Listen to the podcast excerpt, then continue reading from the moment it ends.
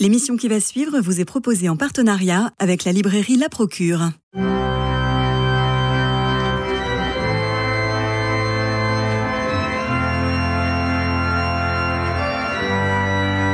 Culture Club, une émission produite par Radio Notre-Dame et diffusée également par RCF. Christophe Maury.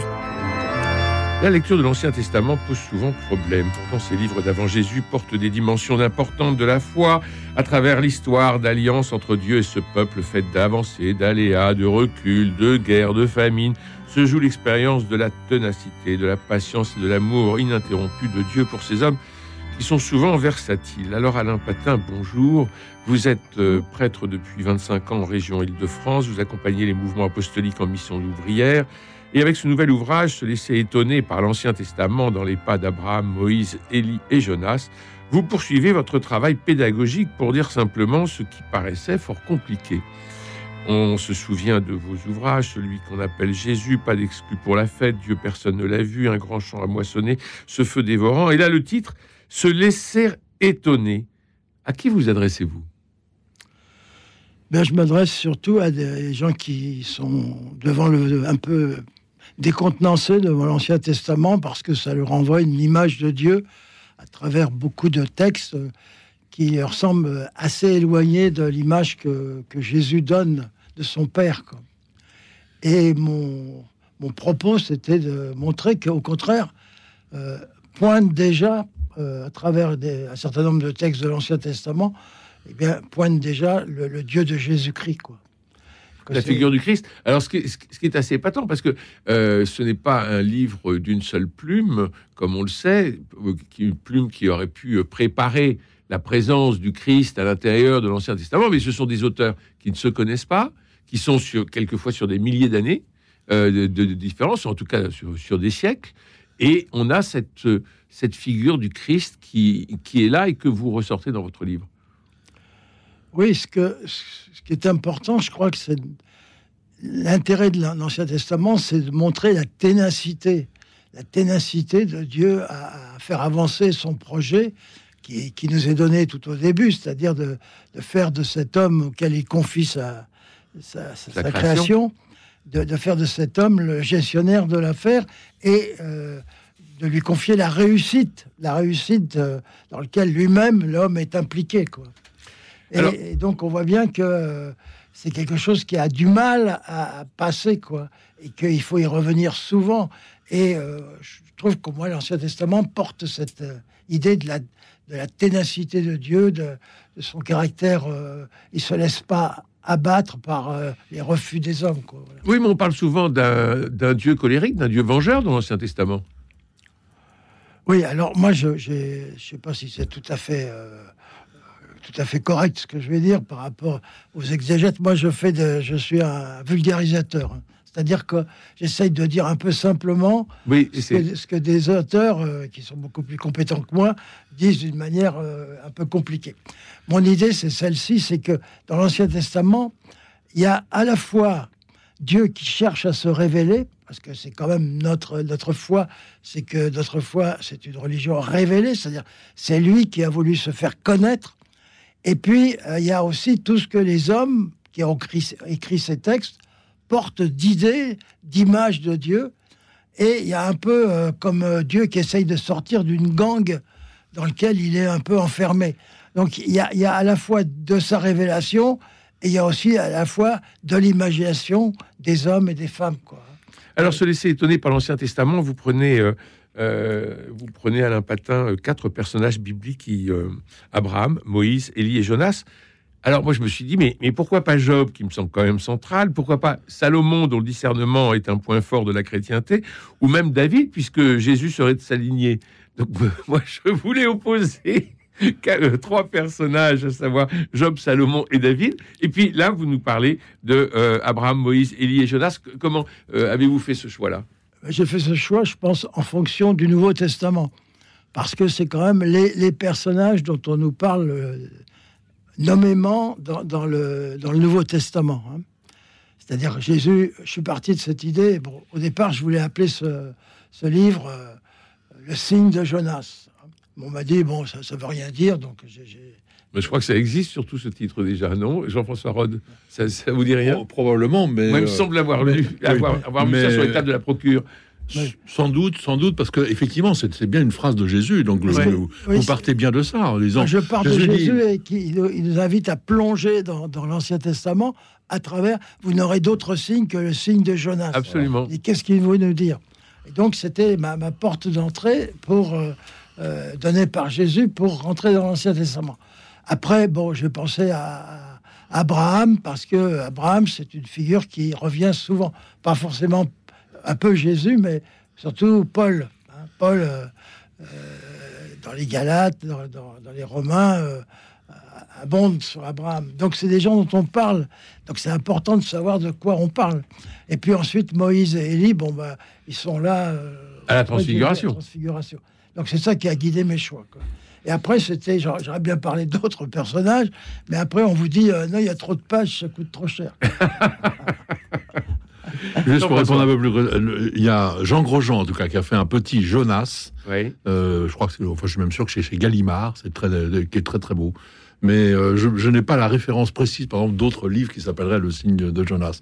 Mais vous en parlez très bien au début, et vous soulignez euh, d'ailleurs combien ce conte euh, est, plein d'humour en fait aussi, et, et révèle beaucoup de choses de, la- de Dieu précisément avec une nuance euh, d'humour. Par exemple, euh, euh, Dieu appelle Jonas, hein, vous vous rappelez le- le- l'histoire. Hein, il lui dit va à Ninive, et alors le, le texte dit aussitôt après, ben, Jonas partit justement à l'envers, justement loin de Ninive, pour ne plus entendre Dieu lui demander euh, de lui donner ses missions. Il y a, y, y, y beaucoup de style finalement dans, dans Jonas. Donc, Donc, je voudrais- je même de rebelle. Hein. je voudrais dire aux, aux auditeurs que franchement, ce livre-là est un- fait très fait une œuvre utile parce que de fait, euh, l'Ancien Testament est pas facile à, à aborder et avouons-le, peut-être beaucoup de gens se disent bon, bah après tout, euh, j'ai les Évangiles, euh, j'ai Saint Paul, euh, j'ai Saint Jean, point. peut-être pas, tellement besoin d'aller me plonger dans l'Ancien Testament. Ben, le, li- le livre démontre le contraire, démontre qu'il faut aller, faut aller voir et interroger ces grandes figures que, sont justement Abraham, Moïse et Élie. C'est vraiment. Alors, après, on, on y reviendra, mais vous avez vraiment un grand talent pour expliquer de façon effectivement simple, mais en même temps subtile, la, la- la dimension de ces personnages. Vraiment, c'est un livre que je, je recommande beaucoup parce qu'il est très. Il est très explicatif et, il- et- et il montre pourquoi c'est important. Ça, c'est un peu, si vous voulez, c'est mon créneau de toujours. C'est-à-dire que euh, des, livres bien sur la Bible et tout ça, il y en a, beau- il y a beaucoup. moi, j'en ai lu beaucoup. Mais je trouve que c'est toujours compliqué. C'est-à-dire que c'est pas abordable facilement par des gens qui sont pas des spécialistes. Il y a des mots compliqués, il y a, il y a des per- perspectives qui sont qu'il faut connaître. Il faut connaître d'autres choses pour comprendre et tout. Moi, j'essaye de, de vulgariser. Bon, de, hein, c'est, tous- les livres que j'ai faits, euh, c'est ça, c'est d'amener la chose euh, à- à- au plus près des gens. quoi. On On a, souvent, on a souvent l'expérience, excusez-moi, Christophe, on a souvent l'expérience de gens qui ont dit bon, ok, je vais, je décide de lire la Bible parce qu'on Mm. me dit que c'est important, etc. Puis de fait, ça l'est. Et donc, hop, ils, ils prennent une Bible, ils achètent une Bible et puis ils se mettent à lire. Et puis, euh, bon, il- il- au début, ça va, la Genèse, il y a encore pas mal de, de choses, mais enfin, c'est pas facile à comprendre, etc. Mais quand on arrive euh, au, Au livre des rois. euh, ou, ou- ou au Au Lé- Lévitique au sur le, Lévitique, le au caleçon du grand prêtre, le- les gens disent bon attendez c'est bien mais bon euh, pourquoi enfin or voilà vous, vous donnez les clés pour euh, montrer que c'est très intéressant enfin de lire le, nouveau l'Ancien Testament. On a l'impression à vous lire, Alain Patin, que vous répondez à des, questions, à des questionnements très concrets que vous avez déjà éprouvés. Euh, Est-ce que c'est le, dialogue avec les jeunes que vous, que, vous avez en permanence Est-ce que c'est le, questionnement de, euh, de chrétiens que vous croisez qui, qui anime votre plume pour que finalement vous apportiez un certain nombre de réponses dans votre livre Bah, C'est-à-dire que euh, moi, les, livres que j'ai faits, c'est souvent à partir d'un travail que on fait avec, avec des, personnes. J'a- J'accompagne depuis beaucoup d'années euh, un groupe de lecture biblique. Par exemple, lorsque j'ai fait le livre sur les paraboles, c'est un, livre qu'on a fait ensemble. Enfin, on a étudié pendant deux ans les paraboles. Au bout de deux ans, je leur ai dit tiens, c'est quand même intéressant ce qu'on a fait. Est-ce qu'on pourrait pas en faire un livre? On a passé une troisième année on était une quinzaine de personnes à essayer, à partir de là, de faire un livre. Moi, la plupart des livres que j'ai écrits, je les ai toujours faits avec d'autres personnes, hein, avec d'autres gens. Et donc, euh, j'aime bien ce travail en commun parce que ça apporte des éléments différents. Par exemple, celui-ci, là, sur l'Ancien Testament, euh, ça laissait étonner. Euh, c'est, euh, je l'ai donné à lire à un certain nombre de gens qui participent à ce groupe-là. Et je leur ai, demandé de, me dire comment ils le, re- le recevaient. Et puis, à l'aide de leurs remarques, j'ai repris un peu euh, l'ensemble du texte. Quoi. Moi, j'aime bien ce, ce genre de travail. quoi. Mais oui, et c'est très vivant, et, ça rend votre livre très vivant. Se laisser étonner, pourquoi ce titre? Parce que, euh, si vous voulez, je- moi, j'avais un titre. euh, alors, on m'a dit Jonas, c'est pas bon. ça Bon. va. donc, j'avais un autre titre qui était de dire. euh, euh, Mo- euh, donc Jonas, Moïse, Abraham, tout ça, ces hommes qui ont été déroutés par le Dieu qu'ils ont rencontré. Oui. Elle m'a dit c'est trop long. Bon. Après, il m'avait proposé redécouvrir l'Ancien Testament. Je trouvais que ça faisait plat, quoi Oui, ça faisait un peu pub. redécouvrir, bon, c'est pas très intéressant. Et puis, j'ai dit, tiens, ben, pourquoi pas se laisser étonner, quoi. Ça me paraissait plus, plus actif, quoi. Euh, moi, je suis d'accord. Je trouve que c'est bien plus par- parlant, bien sûr. Euh, euh, en vous lisant, j'avais envie de, de titrer Se laisser saisir par l'Ancien Testament. Parce qu'il y a quelque chose qui vous happe quand même. Ouais, ouais. Alors, revenons sur, euh, sur, vos quatre, euh, sur vos quatre héros, d'une certaine façon. Donc, on a Moïse qui est le témoin du projet de Dieu pour toute l'humanité. On a Élie qui découvre que Dieu est vivant et qui ne peut donner la mort. On a Jonas qui est le type même du rebelle qui doit porter un message dont il ne veut pas. Euh, et puis Abraham, qui est notre père à tous, d'une certaine façon, synonyme d'une foi vécue comme une confiance totale en la parole de Dieu. Vous n'avez pas voulu sortir, euh, c'est très à la mode, de sortir un personnage féminin?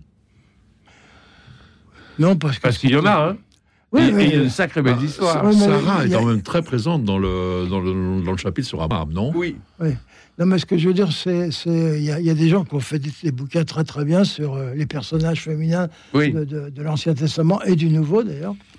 Euh, bon, c'est bien. Bon, Non, moi, moi, je vais vous dire, bon, Abraham, je trouve que c'est, pour moi, je le dis souvent, c'est le, le personnage euh, auquel se réfère le plus de monde dans l'hu- l'humanité, dans Mm. l'humanité qui, qui comporte euh, 8 milliards de- d'êtres. Il y a à peu près la moitié des gens qui se réfèrent à Abraham. Donc c'est beaucoup plus que, que Jésus. Mm. Donc c'était quand même une, euh, quelque- personnage très important. Mm. Et tout, tout le monde le reconnaît comme leur père dans la foi. Mm. Donc il apporte son quelque chose. Moi, ce que j'aime bien aussi, c'est que ces, ces- ces personnages-là, c'est pas des, vous savez, c'est pas les histoires de saints. Histoires de saints, on a l'impression que les types, ils sont même pas nés, qu'ils sont déjà saints. Euh, tout, tout c'est merveilleux d'un bout à l'autre. Abraham, c'est pas merveilleux d'un bout à l'autre. Il a des grands élans de foi, et puis de temps en temps, il fait des petits bricolages pas, pas très corrects. Oui, quoi. on- je- avec Pharaon, enfin, on, on a tous oublié que euh, Abraham est passé, était, le- a été en Égypte. Il, il- va l'a pas oublié du tout. Ah bon, t'as pas oublié, bah, tant mieux. Après, Il y a beaucoup Pharaon, de il gens, recommence après avec Abimelech, euh, dix ans après. Et, Ouais. et puis il prostitue sa femme. Oui, oui, oui, Il oui, dit c'est ma sœur. Oui. Mm. Et, en- et ensuite, euh, Pharaon euh, euh, est en colère parce qu'il se rend compte que c'est son épouse. Euh, il lui laisse les bijoux, je crois, et, euh, et il rentre. Et le chapitre Et il s'en suivant. va à toute vitesse. Hein. Et le Mm. chapitre suivant, alors je vais vous faire euh, bondir euh, euh, Alain Patin, mais c'est surtout Jean-François qui va bondir. Et le chapitre suivant, après le retour d'Égypte, c'est euh, le, le euh, il part avec son fils dans la montagne pour le sacrifier. Ah non, pas tout de suite. non. Ah bah non, il n'est pas né encore. Il faut 25 ans. avant qu'il 25 naisse. ans avant Oui, mais c'est euh, c'est très très proche Ah non, non, dans le c'est pas- récit. Ah non, non, juste à après, c'est l'histoire de Lot. Lot qui euh, il y a- il se bagarre. Il y a les, les bergers de Lot et les bergers d'Abraham qui se bagarrent pour les, pour les pâturages et tout. Et là, euh, au contraire, il y a- un beau. Il a une belle euh, perspective de générosité. Il lui dit choisis toi-même. quoi. Alors que c'est lui le patriarche à choisir. Il donne le, choix à son neveu, quoi, pour la paix, pour qu'il y ait la paix. Alors, puisque j'ai promis de, faire bon, de vous faire bondir tous les deux, est-ce qu'Isaac n'est-il pas le fils du pharaon? Non, non, parce que c'est 25 ans Ce après. qui expliquerait des choses. Écoute la réponse. parce que ça Non. expliquerait le, ça expliquerait le sacrifice, Ouais. et ça expliquerait aussi le geste magnifique euh, de Yahvé, qui finalement, euh, le plus grand sacrifice, c'est le pardon. Hmm. Non, mais dans, dans l'histoire d'Isaac, euh, je ne sais pas si vous avez regardé, mais euh, toute la première partie, euh, c'est Elohim qui, qui Oui, lui Alors, demande. ça, c'est très Voilà. important. Et Elohim, ça veut, ça veut dire les, les dieux, c'est le pluriel quand Mm. même. Donc, c'est les images de Dieu que, que portent les contemporains d'Abraham, et lui aussi, il est impre- impressionné par ça. On, on sacrifie ce qu'on a de meilleur pour euh, essayer d'attirer hein, la, la bi- la- la bienveillance. de Dieu, parce que euh, plus c'est dur, plus, plus, plus on va attirer cette bienveillance. Alors que quand, euh, quand euh, refuse, c'est Yahvé qui refuse. Yahvé, l'ange de Yahvé qui, qui dit non, pas, pas question. Mm.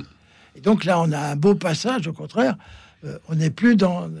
On est exactement dans ce que j'essaye de montrer, c'est qu'il y a à la fois des choses qui viennent d'ailleurs, et il y a Dieu qui cherche à se révéler comme il est. C'est très important parce que c'est ce vraiment un texte scandaleux, quoi. Enfin, moi, Dieu me demanderait de sacrifier mon fils, moi je lui dirais non, en fait. hein. Euh, je suis désolé de vous choquer, mais euh, Vous ne me choquez pas. euh, en fait, justement, c'est très important de, de, de faire, de faire, de montrer qu'il y a une évolution, une transformation, que précisément il fallait, texte. il fallait dépasser ce qu'on croyait être euh, un- le meilleur des sacrifices, c'est-à-dire sacrifier son fils aîné. Mm. Euh, il a fallu dépasser ça, euh, le, le- le sacrifice des enfants. Et c'est c'est très raconté, c'est très bien C'est raconté. dans le texte. C'est bien dans le texte. Ouais, ouais. Mais on le lit pas assez, on le lit pas assez comme ça. Bah non. Non, mais je veux dire, c'est pour ça que le livre est important parce qu'il fait, il, il il permet de rentrer dans, dans des choses un peu compliquées et où, mais en même temps, on comprend mieux à ce moment-là quand on a repéré ce double nom de Dieu, par exemple. Oui, et la question du nom, justement, est très, très, est, est- est très importante. Et à quel moment ça arrive et comment ça prend écho dans le, dans le, dans le peuple de Dieu? Euh, tout ça, c'est fondamental parce que euh, celui qui nomme, bah, c'est celui qui désigne, c'est celui qui définit. Et euh, je suis celui qui est. On a déjà la, on a déjà la Trinité le, dedans. Je suis celui qui est. On a trois fois la même chose. Et on a déjà la Trinité. Mm. Euh, et cette révélation à Moïse donne déjà la Trinité, le, le- le Dieu, enfin c'est déjà la carte de visite euh, euh, du Dieu trinitaire. Et je suis celui qui est. C'est quand même assez, c'est quand même assez épatant cette histoire. Mm. Euh, alors, alors Moïse justement, c'est le, euh, le témoin du projet de Dieu. C'est, il est, il est au plus proche parmi les quatre euh, figures que vous transmettez Alain Patin dans votre livre, se laisser étonner par l'Ancien Testament, dans les pas d'Abraham, Moïse, Élie et Jonas. Moïse a une figure très très importante parce qu'il est, on a l'impression le, dans la, c'est peut-être lui qui a le plus d'intimité avec Dieu. Oui, c'est-à-dire que c'était c'était très compliqué parce que Abraham, ça- c'est facile à, à- Oui, à faire parce qu'il y a, il y a 12, cha- 10 12 chapitres à peu près. Quoi. ouais, Bon, ça, c'est ça. Mais euh, Moïse, il y, a, il y a quatre livres. alors, euh, Bah là, oui. Donc c'est pas possible. Quoi. Donc il fallait choisir un angle d'attaque. Moi, j'ai choisi cet angle d'attaque. Moïse avec les, les démêlés qu'il a avec son peuple. C'est-à-dire l'écart qu'il y a entre ce qu'il essaye de leur, leur transmettre de la part de Dieu et Ah bah, il est euh, entre le, il est entre le marteau et l'enclume. hein. Complètement tout le temps.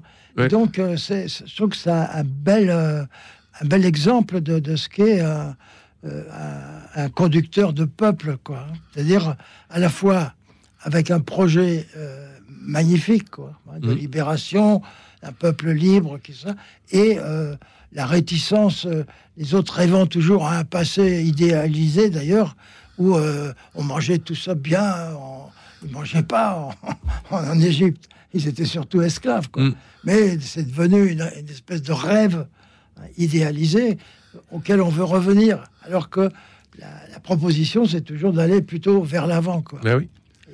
Ben, C'était un peu le paradis perdu parce que les, ceux qui avaient été esclaves ont décédé. Euh, donc les- ce sont les enfants et les, euh, qui arrivent, qui sont dans le désert et qui ne peuvent se raconter que du passé euh, enjolivé. Mhm. Euh, et c'est ça qui c'est ça qui marche pas. Donc c'est très compliqué pour Moïse. Et j'avoue que moi c'est un personnage qui me qui me touche énormément, comme vous le disiez, peut-être plus qu'Abraham parce qu'on on le sent, on sent toutes les tensions du à la fois de, du, du- du- euh, de l'histoire sainte, de l'histoire du salut. Euh, et c'est vraiment l'histoire du salut qui se, Hmm. euh, qui se, qui se montre à travers Moïse. Tout à fait. Moi, je crois que c'est un personnage immense. Enfin, il faudrait, il faudrait faire un, un bouquin rien que sur lui. Mais Ouais. bon, c'est- justement, c'est là aussi, C'est toujours très important de voir que, euh, il- en fait, il est, il est élevé comme un prince euh, égyptien. Mhm. Euh, il épouse une Madianite. euh, ce- celui qui est le, plus grand euh, de, oui, le plus grand interlocuteur entre Dieu et son peuple. il, a, il a beaucoup d'influences étrangères. Il il passe par des, des périodes compliquées. C'est très intéressant de voir que, comme vous le disiez au début, on n'est pas sur une sur une euh, comment dire une histoire merveilleuse. euh, Ah non. euh, Non, on, c'est pas est sur quelque chose Ah non, c'est pas lisse. d'extrêmement Non, d'extrêmement compliqué, de temps en temps un peu, un peu difficile justement à, à encaisser presque. hein. hmm. Alors Jean-François, euh, je rappelle, le, livre d'Alain Patin, Se laisser étonner par l'Ancien Testament aux éditions jésuites. Euh, je tiens à préciser que c'est un livre court qui fait 130, euh, 130 pages environ et qui se lit, mais alors avec, avec bonheur, d'autant que vous avez mis des encadrés, vous avez mis des... donc on peut piocher aussi, on peut avoir une lecture où on pioche et on prend ce que... euh, ce qui peut nous étonner. On Oui, on se- peut, on peut commencer justement par un des personnages Absolument. qu'on a envie un peu plus et de on peut se laisser Et étonner. on voit, on voit si ça marche. Et à Jean-François, ce moment-là, on prend les autres. Jean-François, qu'est-ce qu'on va aller voler sur l'étape de la procure? Alors, je, je voudrais signaler euh, un, un très beau livre, très, très curieux. Enfin, d'ailleurs, un peu dans, dans la ligne de ce qu'on de ce qu'on va dire, parce que c'est une hagiographie qui ne ressemble pas du tout À une vie de saint habituelle. c'est Luc Adrian qui a fait un François d'Assise, Le Chevalier sans armure, aux éditions de l'Emmanuel. Et euh, Luc Adrian a une vraie plume. Mm. Et, euh, et au lieu de nous faire une histoire un peu, euh, là aussi, un, je, je caricature un peu, mais à l'eau de rose, il y a Oui. beaucoup de biographies de saints qui sont très intéressantes, hein, même sur Saint François d'Assise. Mais lui, il a une véritable verve. euh, il, a, il il a des, des- des- des portraits extraordinaires, c'est très vivant, C'est rugueux. C'est rugueux, euh, Ouais. on, on éclate de rire quelquefois, Ouais. euh, etc. Et donc, ça vaut le coup de, de- de signaler donc euh, Et, et on peut-être peut, on peut aussi, bah, peut-être il y a Oui. encore temps de l'acheter pour Noël. On, on peut. François d'Assise est quand même un, un des- aussi un des personnages là, pour le coup, dans l'histoire du christianisme, incroyable. hein. C'est quelque part tout le monde se dit que c'est peut-être le plus proche de Jésus. De, bon, donc un- d'ailleurs tout le monde se réfère à lui. Puis on voit, et la crèche de Noël nous le rappelle encore, etc. Mais franchement, c'est un livre qui permet de dépoussiérer euh, François d'Assise et qui permet de, de, de se replonger dans la radicalité d'un homme comme celui-là. Bon, et bien alors, à. Donc c'est Luc Adrian, François d'Assise, Le Chevalier sans armure aux éditions de l'Emmanuel. Et puis, très différent, je, je- je- je vous signale un, un livre, un petit livre merveilleux qui s'appelle Célébration du Cogito. Ne, ne soyez pas effrayés, ça se lit très très bien. C'est de Denis Moreau aux éditions du Seuil. Euh, bon, Denis Moreau est philosophe et il fait, il est professeur de philosophie à Nantes. Il a écrit beaucoup de livres pour bien, enfin, il, il a le souci de faire comprendre ce qu'est réellement le christianisme à ses contemporains, en particulier à ceux qui ne le sont pas, ceux qui ne sont pas chrétiens. Il est aussi pédagogue qu'Alain Patin? Il est très pédagogue. Ouais. Euh, c'est un petit peu plus technique philosophiquement, mais en même temps, il montre que ce que fait Descartes dans cette euh, définition du cogito, je pense, je suis, en fait, c'est une expérience fondamentale que tout le monde peut faire, et même peut-être que tout le monde doit faire. Si on ne prend pas un peu conscience de sa propre existence, euh, dans une, oui, une méditation métaphysique, d'accord, mais précisément une méditation spirituelle, eh bien, euh, un certain nombre de choses ne sont pas possibles. Bon. Et là, on- alors il commence par, par, par faire le, la, la liste de, de tous les, les- toutes les références que l'on fait à, à cette formule de, de Descartes. Il dit d'ailleurs c'est une des formules les plus célèbres au monde entier. Ouais. hein, je pense je suis, qui, est- qui est d'ailleurs modifiée, euh, euh, par exemple pour la, la dictature. hein. Euh, euh, je pense, donc vous suivez. Etc. Il y a énormément de. Il a beaucoup d'humour aussi là-dessus, mais il amène surtout à cette expérience fondamentale de prendre conscience de sa propre existence. Mais c'est le ergo qui est important. Hmm, Parce que oui. c'est le donc. Alors, il- que il a- il a- cogito, ergo sum. Mais il a toute une explication très technique, mais très précise sur le fait que le- le- la formule n'est pas comme ça. Aïe. Bon, alors il faut, faut se référer. Rappelez-nous le titre. Célébration du cogito, Denis Moreau. Je vous assure, n'ayez pas peur du titre, c'est c'est très, c'est très passionnant. Bon, merci Jean-François Rode. Merci euh, infiniment Alain Patin. Se laisser étonner par l'Ancien Testament dans les pas d'Abraham, Moïse, Élie et Jonas aux éditions euh, jésuites. Euh, merci Jean-Paul Lérine, François Dieudonné. Camille Meyer pour la réussite technique de notre rendez-vous. Demain, c'est vendredi, nous irons au théâtre, précisément au Café de la Gare pour rencontrer Caroline Devim. J'ai hâte d'être demain déjà. Alors prenez soin de vous et des autres et je vous embrasse.